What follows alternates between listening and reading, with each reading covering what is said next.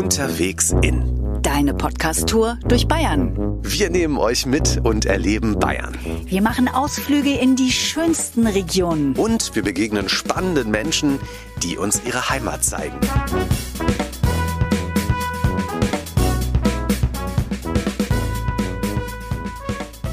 Servus und herzlich willkommen. Diesmal sind wir unterwegs in Bayerisch-Schwaben im Südwesten Bayerns. Hier könnt ihr spannende, ganz unterschiedliche Sachen erleben. Vom Meteoritenkrater Nördlinger Ries über das schwäbische Donautal, die UNESCO-Welterbestadt Augsburg bis ins Wittelsbacher Land. Alle Infos, die findet ihr wie immer auch in den Shownotes. Man kann es aber auch so sagen. Bayern plus Schwaben, das macht Bayerisch-Schwaben und hier schwätzt Bayern Schwäbisch und Schwaben bayerisch. Und wir treffen hier außergewöhnliche Menschen, die uns aus ihrem Leben erzählen, von ihrer Leidenschaft für ihren Beruf und ihrer Liebe zur Region. Wir starten in Nördlingen im Landkreis Donau-Ries. Nördlingen hat ganz viel Mittelalterfeeling und das liegt auch an der historischen Stadtmauer, auf der man einmal rund um die Stadt gehen kann. Ein ganz toller Spaziergang und auch das ist einzigartig in Deutschland. Mittendrin in der historischen Altstadt steht das Wahrzeichen von Nördlingen, der Turm der St. Georgskirche, den hier alle nur liebevoll Daniel nennen. Und das ist auch der Arbeitsplatz von Horst Lenner. Und den besuchen wir jetzt. Er ist der hauptamtliche Türmer von Nördlingen. Was er genau macht, klären wir gleich. Wir stehen jetzt hier schon im Turm. Aber um ihn zu treffen, müssen wir erst einmal die Kleinigkeit von 350 Stufen auf den 90 Meter hohen Turm raufklettern.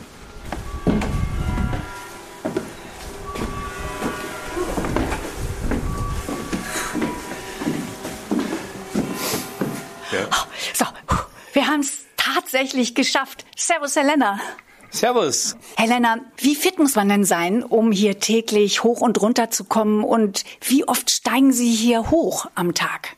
Na gut, man muss schon sehr fit sein, denn man läuft hier Minimum zweimal rauf und runter. Das heißt, ich laufe am Tag Minimum 1400 Stufen. Das geht nicht ganz spurlos an einem vorüber. Was machen Sie da? Halten Sie eine bestimmte Diät oder was machen Sie? Naja gut, äh, hier oben betreibe ich Askese. Wenn ich unten bin, lebe ich ganz normal. Herr Leider, Sie führen ja hier eine jahrhundertealte Tradition weiter und das betrifft sogar Ihre Kleidung. Sie tragen nämlich jetzt ein weißes Hemd mit großen Kragen, einen Hut mit Federn, Schuhe mit Schnallen und man könnte meinen, Sie kämen gerade aus dem Mittelalter. Letzteres stimmt, eine Turmtracht ist es allerdings nicht. Es ist äh, ein Kleidungsstück, das ich mir habe nähen lassen, exakt aus dieser Zeit, als der Turm gebaut wurde. Also etwa 1440 bis 1490. Da gibt's hier eine Schneiderin, die das richtig drauf hat, die historischen Gewänder zu nähen und die hat mir eines gemacht. Sie sind einer der letzten ihrer Zunft. Also früher haben Türmer die Stadt bewacht, von oben vom Turm aus und zum Beispiel geschaut, ob irgendwo ein Feuer ausgebrochen war oder Feinde im Anmarsch waren. Und von ihnen kann man bis heute vom Turm den historischen Ruf des Nördlinger Türmers hören. Wann und wie oft rufen Sie den? Also ich beginne um 22 Uhr mit dem Wächterruf. Ich rufe den in jede Himmelsrichtung. Früher musste man jedes Stadttor anrufen, also fünfmal, jetzt nur viermal. Und das eben alle halbe Stunde. Das heißt, ich rufe Minimum 20 Mal. Wenn allerdings unten jemand antwortet, muss ich wieder antworten. Das heißt, es geht im Sommer bis zu 40 Mal. So, so ist der Ruf und den wollen wir doch jetzt mal hören, Herr Lenner. Wie sagt man auf die Balustrade oder auf den Kranz? Auf den Kranz. Und dafür gehen wir jetzt mal raus auf den Kranz, so wie es sich dann abends eben auch anhört. Niemand unten, gut. So, Xel, so. Super.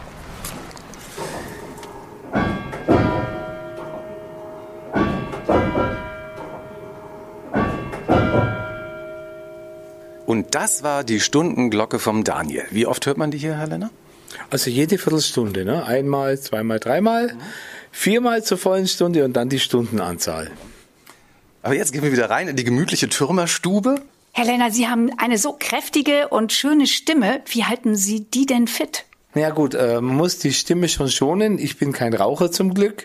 Wenn ich äh, Turmdienst habe, da trinke ich viel, viel Wasser, um die Stimmbänder geschmeidig zu machen. Und mir kommen eben diese 40 Jahre Rock'n'Roll zugute, die ich auf Bühnen überall zugebracht habe. Das schult natürlich schon. Ja, Helena war nämlich mal Rock'n'Roller, aber darauf kommen wir später noch zurück. Der Nördlinger Türmerruf, der geht zurück auf eine Geschichte aus dem Jahr 1440, in der ein Tier eine wichtige Rolle spielt. Was ist da passiert?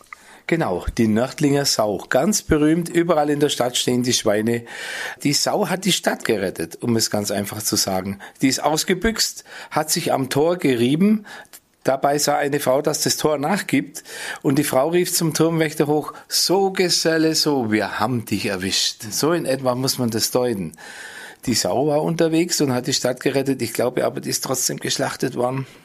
Ja, weil die Soldaten waren, glaube ich, bestochen und irgendjemand wollte einmarschieren mit seinen Soldaten. Die Torwächter waren tatsächlich bestochen und es ist belegt, dass 1440 zwei Torwächter wegen Hochverrats hingerichtet wurden. Andere wollen als Kind Astronaut werden, Feuerwehrmann oder vielleicht Forscher, aber Ihr Traum, Herr Lenner, war es ja schon als Kind, Türmer von Nördlingen zu werden. Warum war das so und was hat Sie damals schon so daran fasziniert? Ja gut, ich bin ganz nahe am Turm aufgewachsen und wir waren als Kinder ganz oft im Turm zum Spielen. War natürlich illegal, aber es gab noch keine Überwachungsanlage und wir konnten da treiben, was wir wollten. Und mich hat es unheimlich beeindruckt, diese alten Männer, die da täglich rauf und runter gehen. Und ich hatte die große Ehre, dem alten Türmer Wiedemann immer einen Wurstwecker zum bringen, also eine Wurstsemmel. Und darauf war ich unglaublich stolz und habe mir gedacht, das will ich auch mal so haben. Aber Herr Lenner, erstmal haben Sie ja eine Menge anderer Jobs gemacht. Sie sind viel rumgekommen in Ihrem Leben. Sie haben zum Beispiel in San Francisco gelebt, in Berlin oder auch in München. Dann sind Sie aber an Ihren Geburtsort Nördlingen zurückgekommen, weil Sie sagen, das ist für Sie der schönste Ort der Welt. Was hat jetzt Nördlingen, was alle anderen Orte nicht haben, an denen Sie waren und gelebt haben? Na gut, es kommt der flapsige Spruch, es ist Heimat. Aber Heimat bedeutet für mich eben auch nicht nur spektakuläre Landschaften oder Hochhäuser oder breite Straßen oder sonst was. Heimat bedeutet für mich äh, da zu sein, wo man ständig Feedback hat, wo man ständig an Orte hinkommt, die man als Kind durchstreift hat, immer wieder gerne hingeht und äh, ja, die erste Zigarette auf der Stadtmauer mit äh, ja, solche Dinge, die binden dann schon irgendwie, ne? Der erste Kuss. Natürlich, war auch auf der Stadtmauer. Wo sonst? In Nördlingen. Ne? Ich habe mich gestern auch gedacht. Ich habe ein paar junge Menschen gesehen, die machen das heute noch. Ne? Wild romantisch. Ja. Jetzt muss ich aber noch mal nachfragen, Herr Lenner. In San Francisco, als Sie da gelebt haben, was haben Sie da gearbeitet? Ja, da hatte ich Glück. Ich war Korrektor bei einer deutschsprachigen Zeitung. Wir haben das Thema eben schon angerissen. Sie waren sogar Sänger in verschiedenen Bands. Jetzt ist ja gewissermaßen der Turm Ihre Bühne. War Ihre Zeit als Musiker auch eine gute Vorbereitung irgendwie auf diesen Beruf des Türmers? Mit Sicherheit ja. Also das äh, Singen in Bands und manchmal auch Schreien, muss man ganz ehrlich sagen, das hat schon sehr geholfen. Was toll ist am Türmer, ich habe jeden Abend ganz viele Zuhörer. Das war bei der Band nicht immer so. Helena, Sie arbeiten hier oben ja nicht allein. Sie haben eine berühmte Kollegin, die Katze Wendelstein. Und die ist wirklich wunderschön mit ihrem braun-weiß-schwarzen Fell. Das ist sehr selten. Und deswegen heißt es ja auch, dass dreifarbige Katzen Glück bringen. Aber Wendelstein bringt nicht nur Glück. Sie hat auch einen Job hier auf dem Turm. Was genau ist Ihre Aufgabe? In erster Linie ist Wendelstein da zur Taubenabwehr. Und das macht sie sehr gut, denn es reicht ihre Anwesenheit. Mein Türmerkollege, bei dem sie damals ankam, ganz allein, ganz verschreckt, ganz klein, ganz dürr, hat gesagt, die war keine Minute da, er musste alle Fenster aufmachen und alle Tauben, die auf dieser Ebene waren, waren innerhalb von einer Minute draußen. Und seitdem kam nie mehr eine rein. Mensch, Wendelstein, sie sitzt hier gerade neben uns. Und ich glaube, sie hat gerade so eine kleine Mittagsruhephase, aber wir müssen sie mal so ein bisschen streicheln, glaube ich. Wir haben Besuch da, komm. Darf ich dich streicheln? Oh, du hast ja ein weiches Fell. Oh. Also die 15 Jahre sieht man ja nicht an. Keinen Tag älter als drei, würde ich jetzt sagen. Wendelstein ist so süß und eine echte Touristenattraktion. Ja, ich sage immer, da kommen im Jahr 60.000 Besucher und äh, die Hälfte kommt bestimmt dazu, sie zu streicheln. Also ich denke mal, die meistgestreichelte Katze in Deutschland. Das Fell ist schon ganz abgestreichelt. Na, das sieht aber schon noch sehr schön aus. Wendelstein macht das ja hier aber nicht umsonst hoffentlich. Ähm, was kriegt sie denn so für ihren Job pro Monat oder im Jahr? Ja, man sagt so im Jahr 250 bis 300 Euro äh, für Tierarzt und Futter, wobei Futter, muss man sagen, teilweise schon mitgebracht wird, teilweise sogar aus Japan. Japanisches Futter mag sie ganz gerne. da ist ja wahrscheinlich viel Fisch drin, oder? Ja, Fisch ist drin, es riecht fischig, ja. Wendelstein ist ja ein ungewöhnlicher Name für eine Katze. Wie sind Sie denn auf den Namen gekommen? Wendelstein äh, wurde getauft von meinen Vorgängern. Wendelstein ist der alte Name vom Turm. Frau Wendelstein, sehr schöner Name. Bettina, ich hatte immer den Eindruck bisher, dass du eigentlich ein Hundetyp bist, aber das hat sich, glaube ich, gerade so ein bisschen geändert, oder? Ja, Wendelstein ist so niedlich und die schnurrt hier auch schon so ein bisschen um mein Bein rum. Ich bin beides, Hundetyp und Katzentyp. Sehr gut. Und was man hier oben vom Turm auch sehr gut überblicken kann, ist die ganz besondere Landschaft, die Nördlingen umgibt. Nördlingen liegt nämlich mitten in einem riesigen Meteoritenkrater von 25 Kilometern Durchmessern ungefähr. Vor 15 Millionen Jahren ist hier ein Meteorit eingeschlagen, der die Landschaft um Nördlingen geprägt hat. Und das könnt ihr euch hier auch sehr gut angucken im einzigen UNESCO-Geopark Bayerns.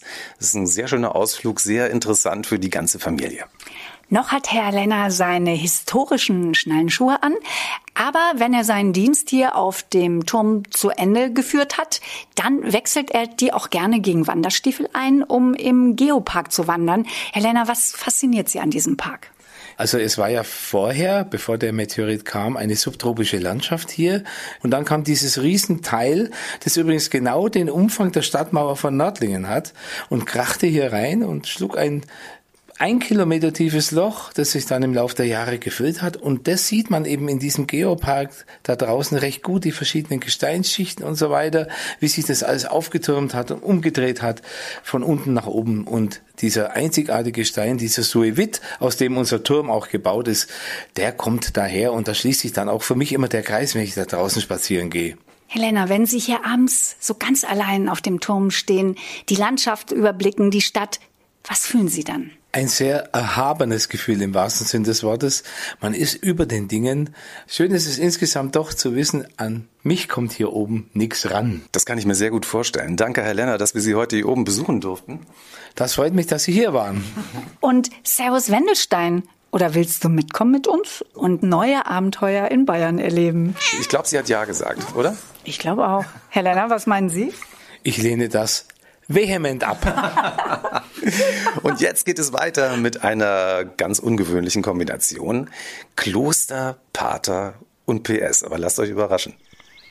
Inzwischen sind wir mitten im bayerisch-schwäbischen Barockwinkel angekommen und man nennt die Gegend so, weil es hier so viele wunderschöne Barockkirchen und Klöster gibt. Und wir stehen jetzt vor dem Kloster Roggenburg. Das ist ein außergewöhnlicher Ort südöstlich von Neu-Ulm gelegen. Wir sind hier umgeben von einer malerischen, sanft hügeligen Landschaft. Das sieht wirklich ganz zauberhaft aus.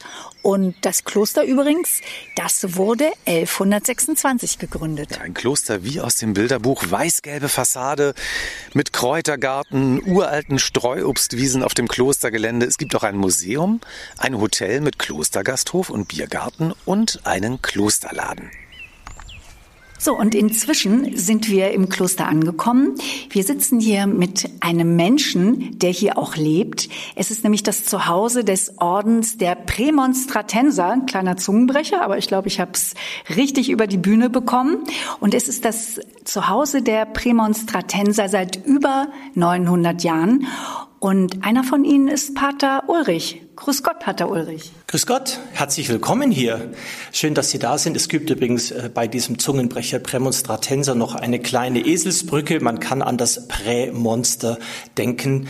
Und passend zu diesem Prämonster hat bei meiner Einkleidung mein, mein Mitbruder Pater Stefan, der ein wirklicher Virtuose an der Orgel ist, äh, den Soundtrack von Jurassic Park gespielt. Während ich meinen Anzug abgelegt habe und das Ordensgewand angezogen habe, erklang der Soundtrack von Jurassic Park. Sehr passend. Ja, total. Das ist eine super Eselsbrücke.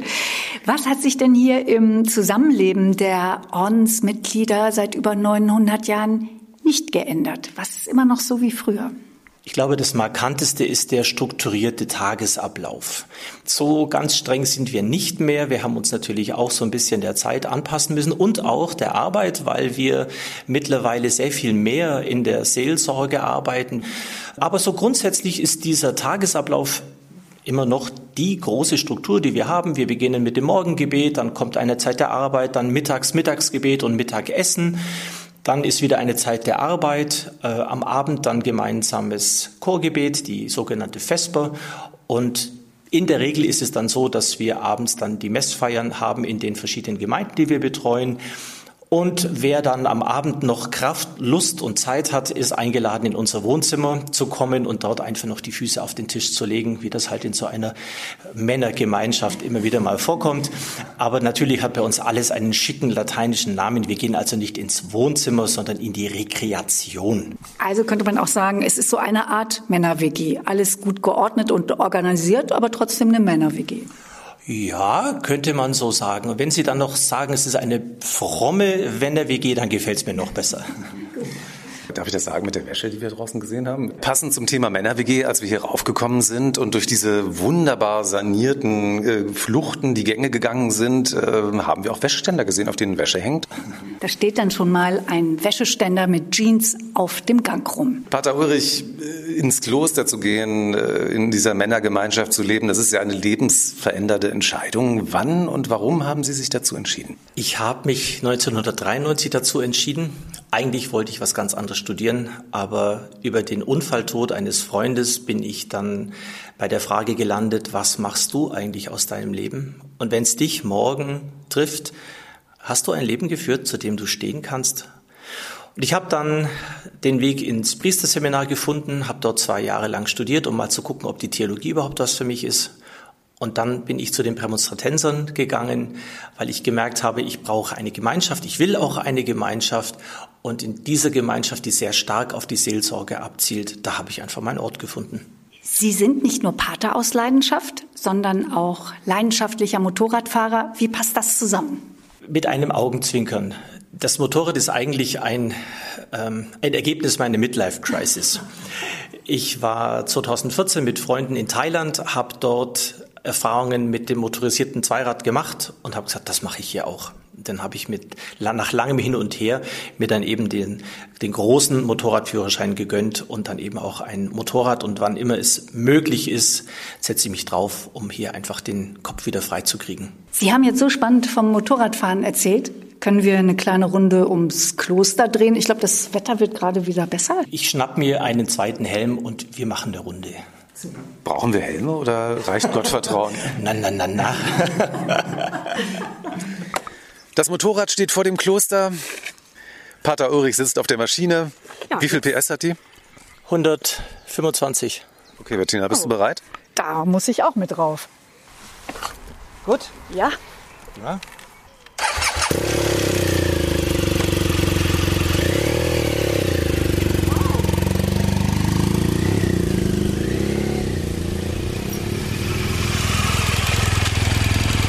Bettina, wie war's? Eine Runde ums Kloster. Super. Vielen Dank, Pater Ulrich. Sehr gerne, gerne wieder. Wer kann das schon von sich behaupten, dass er mit einem Pater auf dem Motorrad mit 120 PS um ein Kloster gefahren ist? Ich glaube nicht so viele.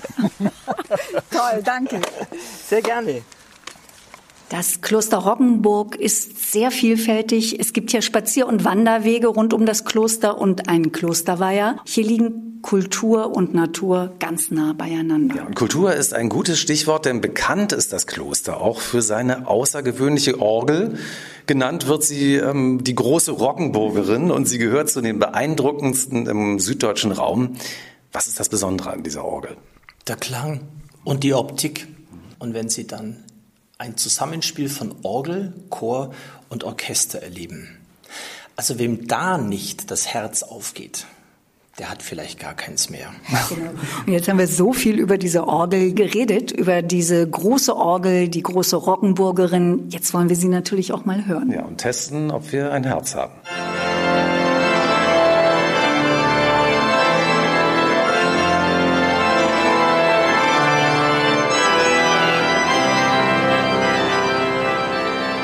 Tatsächlich ein ganz satter, ganz einmaliger Klang, die große Roggenburgerin. Und mir ist das Herz aufgegangen. Ihnen doch auch. Ja, natürlich. Haben Sie so etwas wie einen Lieblingsort hier im Kloster oder auf dem Klostergelände? Da rede ich gar nicht viel, den schauen wir uns einfach gemeinsam an. Schön, wir sind sehr gespannt. So, wir sind jetzt eine Treppe runtergegangen durch einen langen Kreuzgang und jetzt wird eine große, sehr alt aussehende Tür aufgeschlossen. Jetzt sind wir nämlich mitten in der Kirche gelandet. Und hier in diesem Chorgestühl, da ist mein Platz. Und an dem setze ich mich ganz gerne mal hin, und zwar vorzugsweise dann, wenn niemand mehr unterwegs ist. Und dann sitze ich hier in meinem kleinen Stuhl und genieße die Stille. Und da macht man dann die ganz wichtigen Dinge des Lebens mit sich aus. Äh, mit sich und dem Herrgott. Genau, der ist immer dabei. Aber es gibt noch einen zweiten Lieblingsort. Den zeige ich Ihnen jetzt. Kommen Sie mal mit.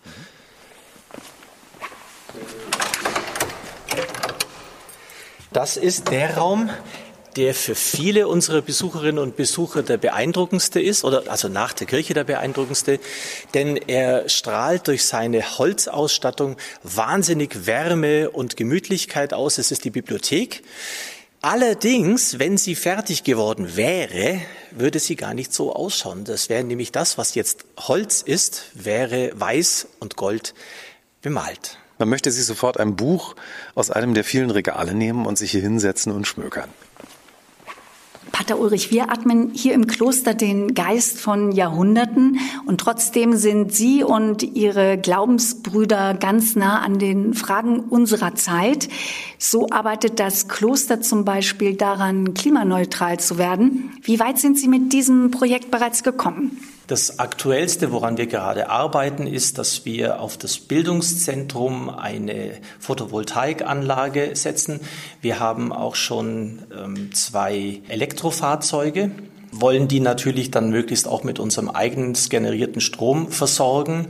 Wir arbeiten aber auch schon länger, seit ungefähr 15 Jahren, äh, an der Klimaneutralität. Der gesamte Komplex, alles wird durch eine Hackschnitzelheizanlage betrieben. Wir haben wunderbare Läden, wir haben äh, eine Metzgerei, wir haben Bäckereien hier vor Ort. Wir versuchen möglichst alles hier regional zu bekommen, damit eben kurze Anfahrtswege sind, damit eben da kein großes CO2 verbraucht wird, möglichst saisonal. So eben das ganz Klassische, wo unsere Vorfahren ganz selbstverständlich damit gelebt haben und wir dabei sind, es wieder zu entdecken. Wir kennen uns ja noch nicht lange, aber so wie ich Sie jetzt hier im Gespräch erlebe, sind Sie ein sehr humorvoller Mensch. Sie strahlen auch Lebenslust aus. Wie passt das in ein Kloster? Weil wir haben meistens ja andere Vorstellungen über das Leben im Kloster. Ich fürchte, dass viele Leute mit ihrem Klosterverständnis bei Umberto Ecos Der Name der Rose hängen geblieben sind. Da landen dann äh, etwas korpulente Mitbrüder kopfüber im großen Sudkessel oder werden umgebracht oder sonst wie grauenvoll behandelt. Also ganz so schlimm ist es hier nicht. Und ich glaube, es ist der Reiz von Gemeinschaft, dass jeder sich selber mitbringt und mit seinen eigenen Möglichkeiten die Gemeinschaft würzt. Pater Ulrich, vielen Dank, dass wir Sie besuchen durften heute hier und Sie kochen auch einen sehr guten Kaffee, wie wir heute feststellen konnten. Sie werden lachen, ich bin eigentlich Teetrinker, aber die Maschine macht das ohne mein Zutun. Und unsere nächste Geschichte hat mit ganz viel Wasser zu tun. Und mittlerweile sind wir hier in Augsburg angekommen und auch hier treffen wir einen Menschen, der mit seiner Arbeit für die Geschichte und Gegenwart Bayerisch-Schwabens steht. Es ist Sebastian Jurka, Werksmeister und Schleusenwärter hier in Augsburg. Wir haben jetzt mal gesagt, der Herr der Augsburger Wasserwege, ja? Servus, Herr Jurka. Hallo, grüß euch. Können wir das so sagen, der Herr der Augsburger Wasserwege? Ja, Einverstanden? kann man das schon sagen. Einverstanden? Ja, ne? Zu mir dürft ihr alles sagen. Super. Okay. Sebastian Jurka, Sie kontrollieren, ob die richtige Menge an Wasser in die Bäche und Kanäle der Stadt Augsburg fließt. Auch Sie führen mit Ihrem Beruf ja eine jahrhundertealte Tradition fort. Ja, das mache ich. Und nicht nur das. Wir sind für vieles andere zuständig. Dazu kommen wir gleich noch. Augsburg und das Wasser, das ist eine bis heute faszinierende Geschichte. Schon seit dem 8. Jahrhundert hatte die Stadt ein Wassersystem, das weltweit einmalig ist. Die Augsburger Gelehrten und Ingenieure waren ganz weit vorne, wenn es darum ging, das Wasser der drei Flüsse Lech, Wertach und Singold und des Brunnenbachs zu stauen und umzuleiten, dass es in der ganzen Stadt verfügbar war. Zum Beispiel als Wasserkraft für Handwerksbetriebe und das hat das Stadtbild von Augsburg bis heute geprägt. Ab dem 14. Jahrhundert boomen hier Handwerk und Gewerbe in Augsburg, denn Wasserräder treiben Mühlen, Hammer und Pumpwerke an und so wird die Stadt schon früh zu einem Zentrum der Textil- und Papierproduktion. Das ausgeklügelte Wassersystem hier in Augsburg ist seit 2019 sogar UNESCO-Weltkulturerbe. Herr Jucker, ein bisschen stolz waren Sie schon, oder? Stolz ist man natürlich schon, ein Teil von dem Ganzen zu sein. Wir waren schon Jahre davon in die Anmeldung involviert und haben natürlich jetzt auch gewisse Auflagen, dass wir das Ganze auch instand halten und so beibehalten. Und Sie haben natürlich fest die Daumen gedrückt. Ja, natürlich, selbstverständlich. Das ist klappt. Ja, und ein Lächeln haben Sie jetzt auch auf dem Gesicht, wenn Sie drüber sprechen. Das ist schön. Die Kanäle durchziehen die gesamte Stadt, wie Adern den menschlichen Körper. Keine Stadt in Deutschland hat mehr Kanäle. Das macht auch einen Teil der Lebensqualität hier in dieser Stadt aus. Und Augsburg hat wahrscheinlich sogar mehr Brücken als Venedig. Ganze 500 sollen es ja sein. Herr Jucker, kennen Sie die alle? Ich glaube, ich kenne alle. Unsere Abteilung, ich bin ja beim Wasser- und Brückenbau, sind, äh, sind für die ganzen Brücken zuständig. Und natürlich wissen wir genau, wie viele Brücken das sind. Herr Jürger, haben Sie eine Brücke, auf der Sie besonders gerne stehen? Was mir natürlich immer gut gefällt, sind so Brücken, wo diese Schlösser dran hängen. Und da haben wir leider in Augsburg bloß eine und die ist in der Stadt drin beim Vogeltor, mhm. beim kleinen Wasserrad. Das sind diese Schlösser, die Verliebte da gemeinsam anbringen, um sozusagen zu bekräftigen, wir bleiben für immer zusammen. Genau, richtig. Und danach den Schlüssel einfach ins Wasser schmeißen. ich merke, äh, Herr Joker ist auch ein Romantiker. Ja, natürlich, selbstverständlich. Haben Sie selber mal ein Schloss rangehängt? Äh, nein, bis jetzt nicht. Wir haben so Schlösser zu Hause, wo meine Frau und ich mal hinmachen wollten. Und wir haben sogar drei kleine Schlösser für unsere drei Kinder, auch mit Namen und Datum drin. Aber uns, wir haben noch nicht den richtigen Platz gefunden dafür. Das muss man ja auch sorgfältig aussuchen. Und das kann ja auch noch kommen, der richtige Platz. Wir stehen jetzt hier auf dem Hochablass. Das ist ein großes sogenanntes Ausleitungswehr im Fluss Lech, direkt vor der Stadt. Im Hintergrund hört ihr es rauschen. Dieses Ausleitungswehr ist begehbar. Man kann hier den Fluss zu Fuß überqueren. Seit 1346 ist der Hochablass schriftlich belegt. Von hier wird das Wasser des Flusses Lech in das Augsburger Kanalsystem geleitet. Herr Jucker, wenn Sie das Wasser hier so rauschen hören, was macht das mit Ihnen? Ist das so eine Art Musik in Ihren Ohren? Musik nicht unbedingt, aber na, an einem stressigen Tag, äh, wenn man seine normale Runde über den Hochablass danach läuft, und ist es ein beruhigendes Gefühl. Kann ich mir vorstellen. Das war aber auch eine sehr poetische Frage, Bettina. Aber Poesie ist ja auch wichtig im Leben. Ja, ich bin jetzt hier mal an den praktischen, ich will, ich will jetzt die Fakten wissen. Ja? Also wenn man das Wasser da so runterrauschen sieht, diese Mengen, Herr Jocker, wie viel ist das ungefähr, was da pro Sekunde runterrauscht und in wie viel Kilometer Kanäle wird das geleitet? Also der Lech bringt im Moment 180 Kubikmeter pro Sekunde. Ausgeleitet werden 36.000 Liter pro Sekunde oder 36 Kubikmeter pro Sekunde. Und das verteilt sich dann nochmal in circa 80 Kilometer Kanäle in Augsburg drin. Wir sind hier umgeben von sehr viel Natur. Der Augsburger Hochablass befindet sich mitten im Augsburger Naturschutzgebiet Siebentischwald, ein beliebtes Naherholungsgebiet. Da gibt es viele Rad- und Wanderwege. Herr Jucker, Sie sind hier viel mit dem Rad auch unterwegs. Was ist das Besondere an diesem Naturschutzgebiet und was mögen Sie so gerne daran? Was ich ganz gut finde, dass ja, dass man hier mit dem Rad relativ schnell in alle Richtungen unterwegs ist. Man hat seine Ruhe im Wald und ein paar Kilometer weiter ist man eigentlich gleich in der Stadt wieder. Es liegt alles sehr dicht beieinander und man kann so zwei Welten praktisch auf einmal erleben. Sebastian Joker und das Wasser. Wann fing diese Liebesgeschichte, nennen wir sie jetzt mal, wann fing das an? Eigentlich schon ziemlich früh. Also ich glaube, fast jeder Junge schmeißt man gern mal ein Stecken ins Wasser oder wenn man kleine Bächler hat, baut man irgendwelche kleinen Dämmler und das mache ich halt jetzt ein paar Nummern größer hier. Sie sind doch geborener Augsburger, oder? Ja, bin ich. Ich bin früher als Kind an der Singold, und also unser Grundstück war direkt an der Singold, bin da aufgewachsen und im Sommer drin geschwommen, mit Freunden, mit dem Boot drin gefahren. Also Wasser war immer da. Ich vermute ja mal, das ist irgendwie in ihrer Augsburger DNA angelegt. Und was ich ganz besonders beeindruckend finde, man hat hier schon sehr früh mit sehr viel Pioniergeist auch in Sachen Wasserhygiene Einmaliges geschaffen, denn seit dem 16. Jahrhundert wurde hier sogar schon Trinkwasser von Nutzwasser getrennt, also lange bevor Wissenschaftler und Ärzte das empfohlen haben. Ja, das stimmt. Mich würde jetzt aber noch mal interessieren, Herr Jucker, wie geht's Ihnen denn eigentlich, wenn Sie nicht in der Nähe von Wasser sind? Fehlt da was? Natürlich fehlt da was. Das Rauschen, das Beruhigende, aber auch muss man sagen, auch im Urlaub werden manchmal Schleusenanlagen angeschaut und geschaut, wie andere Länder, andere Städte das machen. Und mei, da muss meine Familie auch mit. Was sagen die dann auch nicht? Schon wieder eine Schleuse, Papa? Ja, so ungefähr kann man das schon sagen. So kann man es zusammenfassen, ja. Ja. Ich hatte mir jetzt so vorgestellt, dass Sie vielleicht manchmal sagen, ach Mensch, ich mache jetzt mal einfach Urlaub ohne Wasser in der Wüste oder so. Und dann nur Sandburgen bauen. Hebt ja auch nicht ohne Wasser.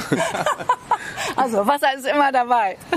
Vielen Dank, dass wir hier sein durften und Sie uns das hier gezeigt haben. Für das bin ich da. Und uns war es eine große Ehre, den Herrn der Augsburger Wasserwege persönlich kennenzulernen. Das war unsere Tour durch Bayerisch-Schwaben und das nächste Mal hören wir uns wieder aus Neumarkt. Und bis dahin, Servus. Servus.